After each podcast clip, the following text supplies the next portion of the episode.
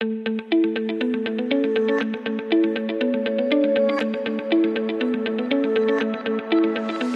Hallo und herzlich willkommen zum BGM Podcast, der Podcast über betriebliches Gesundheitsmanagement für kleine und mittelständische Unternehmen. Mein Name ist Hannes Schröder und in der heutigen Episode geht es um ein Thema, was uns alle betrifft, nämlich um Zeitmanagement. Ihr bekommt von mir fünf Tipps für ein effektives und effizientes Zeitmanagement und passend zum Thema wollen wir keine Zeit verlieren, also los geht's. Bevor wir zum ersten Tipp kommen, noch eine kleine Podcast-Bewertung von Zuckerpuppe. Zuckerpuppe schreibt, Toller BGM Podcast. Ich befinde mich im Studium zum betrieblichen Gesundheitsmanager und gerade durch den Lockdown habe ich eine Möglichkeit gesucht, mir noch Input zu holen und eben nicht alles selbst zu erarbeiten. Danke für deine tolle, sympathische Art. Macht Spaß, dir zuzuhören. Vielen lieben Dank. Wenn auch ihr ein solches schönes, wunderbares Feedback abgeben wollt, dann könnt ihr das gerne in iTunes oder in der Apple Podcast App. Da könnt ihr zum einen eine 5-Sterne-Bewertung abgeben und dazu noch einen netten, sympathischen Text schreiben. Gerne mit Feedback, Anregungen, was wünscht ihr euch für Themen und äh, dann werde ich das so Stück für Stück umsetzen. So, jetzt gehen wir direkt in den ersten Tipp rein für ein äh, Zeitmanagement, wobei eine Sache ist mir noch ganz wichtig. Ihr müsst verstehen, Zeitmanagement hat nicht das Ziel, dass ihr noch viel, viel, viel mehr Arbeit in noch kürzerer Zeit schafft. Ne, das ist immer so ein bisschen ein Missverständnis, gerade wenn ich auch Vorträge in Unternehmen halte, ähm, wo der Geschäftsführer dann so einen Zeitmanagement-Vortrag bucht für die Mitarbeiter, die dann da reingehen. Vielleicht ist es auch noch eine Zwangsweiterbildung, wo die Mitarbeiter noch nicht mal freiwillig hingehen, wo sie dann das Gefühl haben, so jetzt wird der Chef, dass wir noch mehr Arbeit in noch kürzerer Zeit schaffen. Mein Ziel ist das nicht und das ist eigentlich auch nicht Sinn und Zweck des Zeitmanagements, sondern es geht darum, effektiv und effizient die Arbeiten abzuarbeiten, um dann Freizeit, Freiraum für andere Dinge zu haben. Und äh, so sollte man an die ganze Sache rangehen. So. Von daher legen wir mal direkt los mit dem ersten äh, Tipp. Und das sind ähm, ja eine Art Analyse so ein bisschen vergleichbar mit dem betrieblichen Gesundheitsmanagement. Ähm, das ist ja auch der erste Schritt, eine Analyse zu machen, und zwar die Analyse der persönlichen Zeitkiller. Ja, was sind eure Zeitkiller? Hinterfragt euch mal, überprüft euch mal in eurer täglichen Arbeit. Was tut ihr, was euch Unmengen Zeit raubt und was vielleicht gar nicht notwendig ist? So auch in Richtung ähm, Freizeit. Ne? Es ist ja nicht so, dass wir alle irgendwie mehr oder weniger Zeit haben. Wir alle haben 24 Stunden Zeit und manchmal fragt man sich bei Leuten, boah, was kriegen die alles umgesetzt? Wie schaffen die das?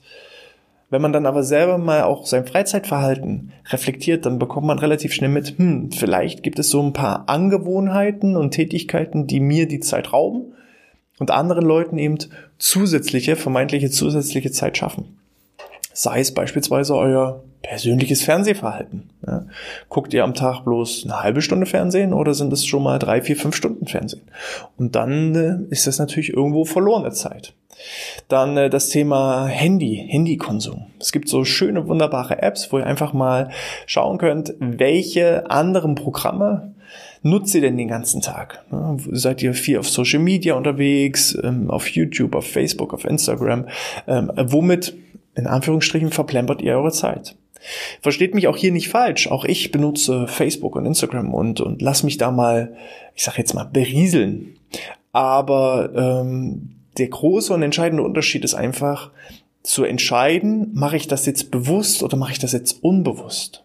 Ja, das heißt, wenn einfach das Programm die Macht über mich übernimmt und ich das gar nicht mehr mitbekomme, gerade wenn ihr mal so, schätzt mal vorher ein, ja, startet mal den Tag und wenn ihr abends ähm, dann irgendwann durch seid mit dem Tag, schätzt mal ein, wie viele Stunden habt ihr beispielsweise auf Facebook verbracht. Und dann schaut ihr mal in so ein Programm rein. Und dann werdet ihr vollkommen erschrocken sein. Ne? Ihr sagt, na ja, ich war vielleicht so zehn Minuten, halbe Stunde allerhöchstens auf, auf Facebook. So. Und dann guckst du in die App und irgendwie drei Stunden weg.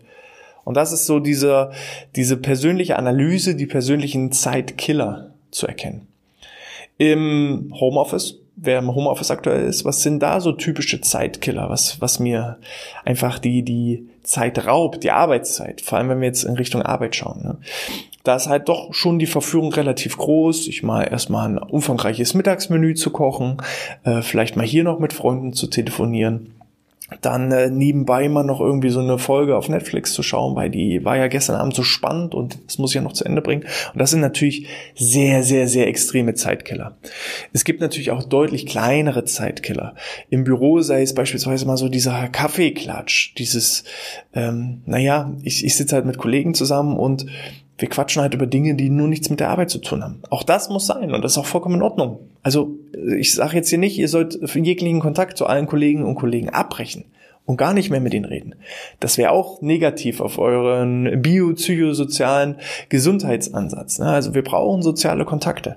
Aber wie ich eingangs erwähnt habe, es geht darum, im Zeitmanagement effektiv seine Aufgaben zu erledigen. Und wenn ich das geschafft habe, dann kann ich die dazu gewonnene übrige Zeit ganz einfach für mich und meine sozialen Austausche, Austausche äh, nutzen. so, was könnte man noch machen? Man muss auch mal gucken, ähm, ja, so Meetings zum Beispiel. Das ist so ein ganz, ganz klassisches Beispiel. Man hat dann drei Stunden zusammengesessen, geht aus dem Meeting raus und keiner ist irgendwie schlauer geworden, keiner ist irgendwie besser geworden und man hat nicht wirklich ein Ergebnis. Da gibt's so schöne Varianten, wie man einfach mal so ein Meeting effizienter und effektiver gestalten kann. Macht doch einfach mal ein Stehmeeting. Ja? Anstatt immer, dass sich alle bequem auf ihre ergonomischen äh, Stühle setzen, kann man auch mal als Ausgleich für ein kurzes Sprint-Meeting mal eine stehende Variante ausnutzen. Oder für die, die es richtig hardcore mögen, richtig effizient arbeiten wollen, macht doch mal in der Kniebeuge ein Meeting. Oder im Liegestütz oder im Unterarmstütz. Das trainiert zum einen die Muskeln und sorgt dafür, dass ein Meeting nie viel länger als fünf Minuten dauert. So, und dann kommt man eben sehr effektiv äh, nach vorne. Ja. Ein weiteres Thema ist zum Beispiel auch so Organisation. Da kommen wir schon so ein bisschen zu Tipp Nummer zwei, nicht drei. Ja? Also es ist Tipp Nummer zwei ist ähm, ein Tipp, wo gleich drei Sachen enthalten sind. Und das ist das Thema Ziele setzen. Wir haben schon hier im Podcast relativ viel über Ziele setzen gesprochen. Es gibt dann natürlich die großen Ziele. Wo möchte ich irgendwann hin? Wer möchte ich sein? Das ist so auf jeden Fall ein Zeithorizont von 10 bis 20 Jahre. Dann gibt es natürlich auch Jahresziele. Ja, was möchte ich in den nächsten Jahren für mich erreichen? Das kann man dann wieder runterbrechen auf Monatsziele und das kann man dann runterbrechen auf einzelne Tagesziele. Was möchte ich einfach täglich erreichen? Und das muss man natürlich auch immer wieder ein bisschen anpassen. Und ihr geht dann Stück für Stück von, von der untersten Ebene, vom Tagesziel, guckt ihr, was ist mein Monatsziel? Und das Monatsziel, das legt ihr fest anhand des Jahresziels. Und das Jahresziel, das legt ihr anhand fest, was ist eure große Vision, wo wollt ihr hin? Und dann geht natürlich die kleinen Schritte jeden Tag, die gehen dann irgendwann in die Richtung der ganz, ganz großen Ziele. Und äh, ich persönlich mache das wirklich jeden Abend. Ich setze mich abends hin und überlege mir, was sind die Aufgaben, die, die, die aller, allerwichtigste Aufgabe, die ich am nächsten Tag schaffen muss? Was sind die so zwei Aufgaben, die dann noch so ganz cool wären, wenn ich die noch dazu schaffe? Und dann kommen noch mal so drei Aufgaben, die einfach nur noch so, ich sag mal, die Kirsche auf der Sahne wären. Wenn ich die auch noch hinbekomme, dann ist es ein richtig, richtig geiler Tag gewesen. Aber das Wichtigste ist, ist die aller, allerwichtigste Aufgabe. Was muss ich morgen auf jeden Fall schaffen? Und da gibt es halt so zum Beispiel von Brain Tracy den Ansatz Eat the Frog First. Also zuerst das erledigen, was einen am schwersten fällt. So, das heißt, meine große Aufgabe jeden Tag ist die Aufgabe, die eigentlich für mich so am unbequemsten ist, die vielleicht am umfangreichsten ist. Aber wenn ich die geschafft habe, dann ist egal, wie der restliche Tag verläuft. Dann habe ich mein Tagesziel erreicht, dann habe ich den Frosch geschluckt. Und dann kann es nur noch besser werden, die restlichen Aufgaben. Und ähm, das heißt eben auch, ne, Ziele setzen. Ihr wisst, wie man Ziele setzt. Ein Ziel hat immer einen Inhalt, ein Ausmaß und eine Zeit. Oder sollte smart gestaltet werden, ne? spezifisch, messbar, attraktiv, realistisch, terminiert. Und ähm, das ist das erste Wichtige, dass ihr sagt, was sind meine Ziele und dann abends auch immer überprüfen. Also das ist meistens der erste Schritt. Ich überprüfe, habe ich meine Ziele auch wirklich heute erreicht? Und was ist meine Planung für den nächsten Tag? So, und da sind wir eben schon beim Tipp Nummer zwei, wenn wir beim, beim Thema Planung sind, dann äh, solltet ihr auch so ein bisschen eure persönliche Leistungskurve beachten. Es gibt Menschen, die sind Morgenmenschen, die sind am produktivsten, ich sag mal, ab früh um sechs bis um 10 ist richtig Attacke und danach ist mit denen nicht mehr viel anzufangen. Der normale Mensch, ja, der wacht irgendwo so vielleicht um 7, um 8 auf, fängt dann so langsam an zu arbeiten, hat so sein Hoch zwischen 9 bis 11, dann kommt so ein kleines Mittagstief und dann wird er so ab 15 Uhr nochmal produktiv. Das ist so der Otto Normalverbraucher. Ja, aber es gibt eben auch die Morgenmenschen, die sind richtig früh morgens, teilweise um vier, um fünf, um sechs, richtig können die Attacke geben. So, wenn ich weiß, ich bin so ein Morgenmensch, dann muss ich mir die schweren Aufgaben natürlich genau auf diese Uhrzeit legen. So, ich vom Typ her bin eher so die Nachteule.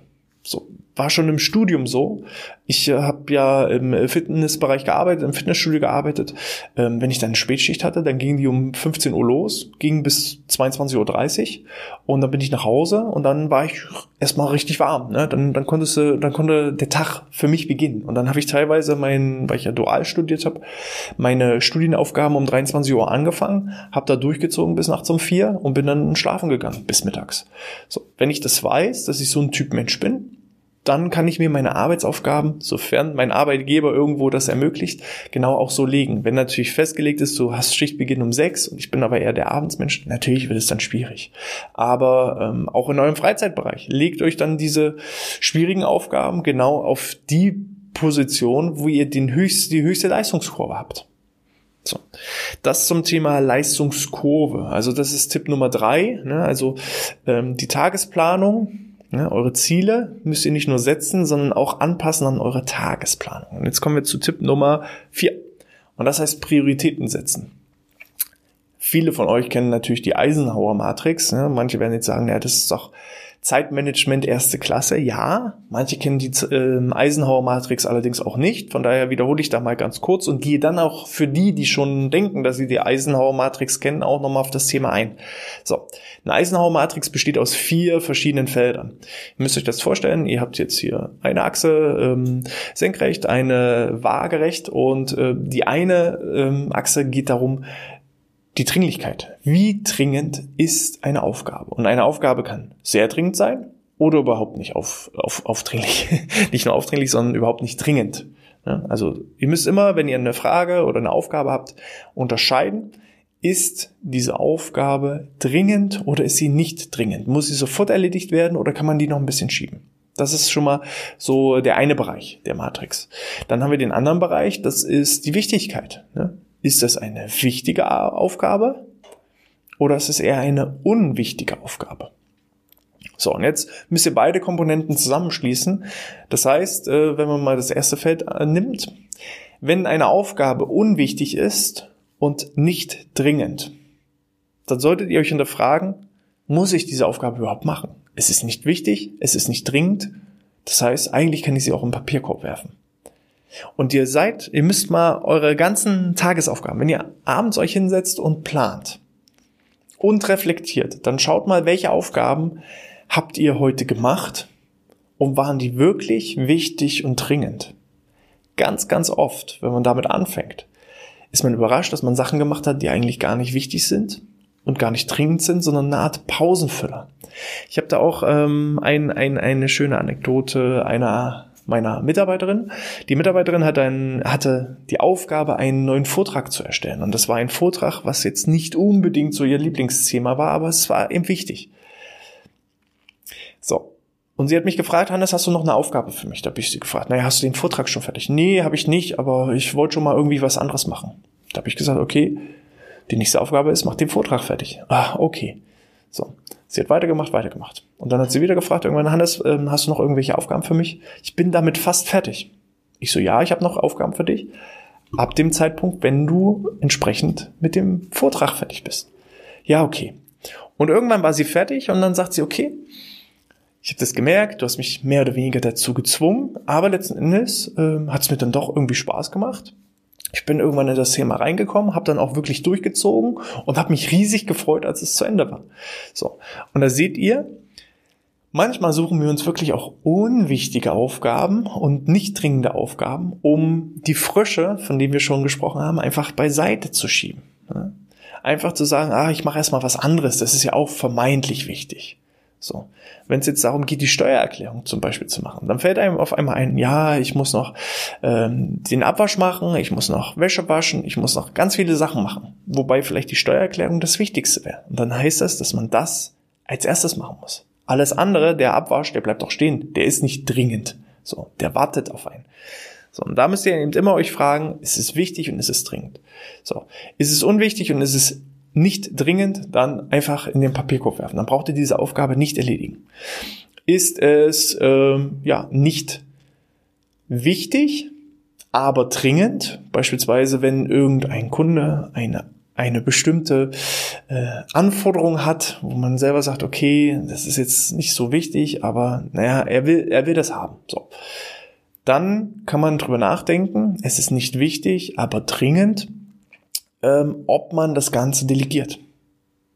Ich als Geschäftsführer muss mich dann fragen, muss ich diese Aufgabe machen, weil so wichtig ist es nicht? Oder kann ich diese Aufgabe an jemand anderen abdelegieren? Wenn wir jetzt nochmal die Reflexion machen, ja, natürlich, wenn sich irgendwann die, äh, der Geschirrabwasch irgendwo türmt, dann äh, ist das keine weltbewegende, wichtige Aufgabe. Die kann ich delegieren sei es an den Lebenspartner, sei es an äh, eine äh, Haushaltshilfe, wie auch immer. Also das ist eine Aufgabe, die müsst ihr nicht zwangsläufig selber machen, weil sie nicht unbedingt wichtig ist. Wenn etwas wichtig ist, aber nicht dringend, dann heißt das auch, dass ihr das nicht heute machen müsst, sondern ihr könnt euch entsprechend Freiräume, Zeiten schaffen. Das sind bei mir eben dann genau solche Aufgaben, die ich als Kirsche bezeichne. Ich habe als erstes immer Eat the Frog, die Aufgabe, die ich auf jeden Fall erledigen muss, die kommt als erstes immer bei mir. Dann kommen so, naja, wichtige, aber noch nicht ganz so dringende, also die so ein bisschen dazwischen sind, zwischen dringend und nicht dringend, wo so ein bisschen die Deadline näher rutscht. Und dann kommen erst die wichtigen, aber naja, nicht unbedingt, also nicht, nicht dringend. So, die kommen als nächstes. Also, wo ich einfach sagen kann, wenn ich die erledige, dann ist gut. Wenn ich die aber erst morgen mache, dann ist genauso. So. Und dann kommen natürlich die wichtigen und dringenden. Und wie schon erwähnt, die müssen einfach gemacht werden. Durchziehen. Egal, ob ich das mag oder nicht mag, einfach machen. So, wenn ihr das schon berücksichtigt, jetzt habt ihr die Prioritäten, die ihr berücksichtigen müsst. Ihr müsst ähm, ja überhaupt erstmal einen Plan machen und das sollte auch immer im Betracht eurer Ziele sein. Da habt ihr eben drei Tipps alleine schon in einem. Von daher kommen wir mal jetzt zu dem letzten Tipp. Und das ist das Thema Pausen. Jetzt sagt er, erst soll ich durchziehen, jetzt sagt er, ich soll Pause machen. Ja, auch Pausen können zum Beispiel regelmäßig in den Tag automatisch mit eingeplant werden. Nach spätestens 45 Minuten ist eure Konzentrationsfähigkeit vollkommen aufgebraucht. Dann könnt ihr einfach aufhören mit der Aufgabe. Dann müsst ihr einfach pausieren. So. Wie manage ich meine Tagesplanung? Ich mache das alles mit einem Google-Kalender. Das heißt, ich habe meinen Google-Kalender immer so in 30, maximal 45 Minuten Blöcke eingetragen. Und dann kommt immer erstmal eine kleine Pause. Dann kann ich erstmal einen Kaffee trinken, dann kann ich erstmal kurz rausgehen an die frische Luft, fünf Minuten. Und dann gehe ich an die nächste Aufgabe oder setze mich wieder an die alte Aufgabe ran und bin wieder fokussiert. So. Weil diese fünf Minuten, die ihr da Pause macht, die führt einfach dazu, dass ihr frische Energie auftankt und nicht mit einem halben oder leeren Tank durch die Gegend fahrt und dann könnt ihr wieder effektiv arbeiten. Und ihr holt, wenn ihr regelmäßig Pausen macht, die Zeit wieder ein. Und das ist genau das, der Sinn und Zweck des Zeitmanagements. Es geht hier nicht darum, dass ihr acht Stunden durchknüppelt, sondern es geht darum, dass ihr fokussiert arbeitet, effektiv, effizient arbeitet, um schnell die Aufgaben zu erledigen, um dann eine Pause zu machen, zu regener regenerieren, ja, um sich zu erholen. Und dann gehe ich wieder mit neuem Elan, mit neuem Fokus, mit neuer Kraft an diese entsprechende Aufgabe ran und dann heißt es wieder Attacke. So. Und ähm, hier noch so ein paar kleine Tipps, ja, einfach um Störungen zu unter, äh, unterbinden. Das eben zum Beispiel auch mal das Handy ausschalten. Und jetzt sage ich hier nicht nur lautlos schalten ja, und dann vibriert immer die Uhr, weil man dann irgendeine neue Benachrichtigung bekommt, sondern wirklich Flugmodus oder ganz aus. Weil jede kleine äh, Unterbrechung? Eine Unterbrechung von ein bis drei Sekunden, die kann dazu führen, dass eure Konzentrationsfähigkeit so zerrissen ist. Ihr seid so voll im Flow drin, arbeitet und macht und tut und irgendwann kommt so eine Push-Benachrichtigung. Das macht einmal Ping. Drei Sekunden. Und schon habt ihr erstmal 20 Sekunden, äh, 20 Minuten verloren, weil ihr braucht erstmal wieder 20 Minuten, um geistig wieder auf das Niveau zu kommen im Arbeitsprozess, wo ihr vorher wart. So. Von daher ver vermeidet solche kleinen Unterbrechungen. Nächster Tipp ist auch das E-Mail-Programm. Viele haben den ganzen Tag das E-Mail-Programm offen und sobald eine E-Mail reinkommt, dann unterbrechen sie ihre Arbeit und gehen sofort an diese E-Mail ran und versuchen diese schnellstmöglich abzuarbeiten. Ich weiß nicht, wie ihr das seht, aber ich renne nicht den ganzen Tag immer zum Briefkasten. Also ich renne nicht fünfmal am Tag zum Briefkasten und gucke, ob da Post drin ist. Und so müsst ihr das auch mit dem E-Mail-Postfach sehen. Ne? Ich gucke da einmal morgens rein und vielleicht, wenn ich mir so genügend Zeit geschaffen habe durch ein effektives Zeitmanagement, dann gucke ich da abends nochmal rein. Ansonsten einmal am Tag im Blog alle E-Mails abarbeiten und dann geht es an die nächste Aufgabe. So, und E-Mails abarbeiten ist jetzt auch so eine Aufgabe, das muss ich jetzt, ich mache das jetzt gleich morgens, weil ich habe meine Leistungskurve eher hinten raus. So, wenn ich aber meine höchste Konzentrationsphase morgens habe, dann sollte das nicht meine erste Aufgabe sein, weil E-Mails abarbeiten, das ist jetzt nichts, wo ich total fokussiert und konzentriert arbeiten muss, in den seltensten Fällen. Und genauso ist es auch, dass viele die Erwartung haben, E-Mails immer sofort und gleich und äh, tagaktuell bearbeiten zu müssen. So. Das muss aber nicht sein. Das ist so ein bisschen Mindset von unserer Seite. Unsere eigene, unser eigenes Problem. Weil, sind wir doch mal ganz ehrlich, wenn wir in Urlaub fahren, dann machen wir auch eine Abwesenheitsnotiz rein und sagen, äh, in wichtigen Fällen melde dich doch bitte bei folgender Nummer und ansonsten, äh, ja, frühestens wird deine E-Mail in 14 Tagen bearbeitet. Und da ist es überhaupt gar kein Problem. Warum kann man sowas nicht auch mal tagsüber machen? Wenn ich jetzt wirklich fokussiert arbeiten möchte, kann ich doch einfach mal für einen Tag eine Abwesenheitsnotiz reinmachen und sagen, heute bin ich nicht da. In ganz wichtigen Fällen ruft gerne unter folgender Nummer an. Und äh, ansonsten hören und sehen und schreiben wir uns morgen. Fertig. Und dann kann ich eben diesen, diesen Störfaktor einfach mal auch ausschalten. Für diejenigen, die im Homeoffice sind, wie oft wird man jetzt rausgerissen, weil der Postbote klingelt? Wenn ich sonst aber arbeite, dann kann der Postbote auch nicht klingeln. So, von daher klebt da ein äh, Zettel an die Tür und sagt, bitte beim Nachbarn abgeben. Oder sprecht mit ihm und vereinbart irgendwo einen Ablageort. Oder fahrt eben an die Abholstation. Wie auch immer. Eliminiert einfach diese Unterbrechung und zieht gefühlt die Klingel einfach aus der Wand. Und dann könnt ihr effektiv und effizient entsprechend arbeiten. Ich zum Beispiel, wenn ich jetzt hier einen Podcast aufnehme, ist es für mich selbstverständlich, dass ich einen Zettel an die Tür klebe, bitte nicht stören. So, das hätte ich mich früher nicht getraut, wenn es jetzt einfach nur um die normale Arbeit geht. Ne? Weil als Chef stehe ich ja immer zu, zu Diensten und wenn meine Mitarbeiterinnen und Mitarbeiter irgendwie Fragen haben, dann ist meine Tür immer offen. Ja, Grundsätzlich schon, aber wenn ich gerade hochfokussiert arbeiten möchte, dann brauche ich einfach einen Rückzugsort. Und so klebe ich diesen Zettel, den ich fürs Podcasten einfach nehme, auch immer, wenn ich fokussiert arbeiten will. Zack. Zettel an die Tür, bitte nicht stören. Und schon wird das respektiert und alles ist in Ordnung. Überhaupt gar kein Problem. Heißt ja nicht, dass ich nichts mit meinen Mitarbeitenden zu tun haben möchte. So, das einfach mal so ein bisschen reflektieren, auch das nochmal in die Betrachtungsweise, was sind eure persönlichen Zeitkiller? Wenn ihr sagt, ich werde ständig unterbrochen in meiner Arbeit, dann müsst ihr euch einfach fragen, wie kann ich das vielleicht auch unterbinden? Kann ich vielleicht eine, eine, eine Mailbox anlegen und das Telefon ausschalten, dass alle wichtigen Anrufe mir auf die Mailbox sprechen können? Oder kann ich eben einen Zettel an die Tür klemmen? Oder kann ich mir solche Schallschutzkopfhörer besorgen, damit ich meine Kollegen und Kollegen nicht höre? Da gibt es einfach viele Möglichkeiten. Da müsst ihr einfach mal kreativ sein. Wenn ihr wirklich effektiv und effizient arbeiten wollt, dann gibt es da immer Wege. Da bin ich fest von überzeugt. So, schreibt mir gerne dazu Feedback. Ich freue mich da über jede Anregung und äh, das Ganze geht an info at outness.de. Die Anregung mit der 5-Sterne-Bewertung habt ihr ja schon zum Eingang gehört, von daher ja, freue ich mich auf jegliche Nachrichten, Mitteilung. Was noch wichtig ist, denkt dran, wir haben unsere Social Media Gruppen, wo von der Praxis für die Praxis sich die Gesundheitsmanagerinnen und äh, Gesundheitsmanager untereinander austauschen können, Fragen stellen können. Auch ich moderiere da auch immer mal so ein bisschen mit an. Und äh, wenn ihr unseren Newsletter abonniert, dann äh, kriegt ihr auch noch die ein oder andere Checkliste als Belohnung. Das noch so als letzten Call to Action. Von daher, ich wünsche euch alles Gute, bleibt gesund und sportfrei. Bis zum nächsten Mal. Ciao, ciao.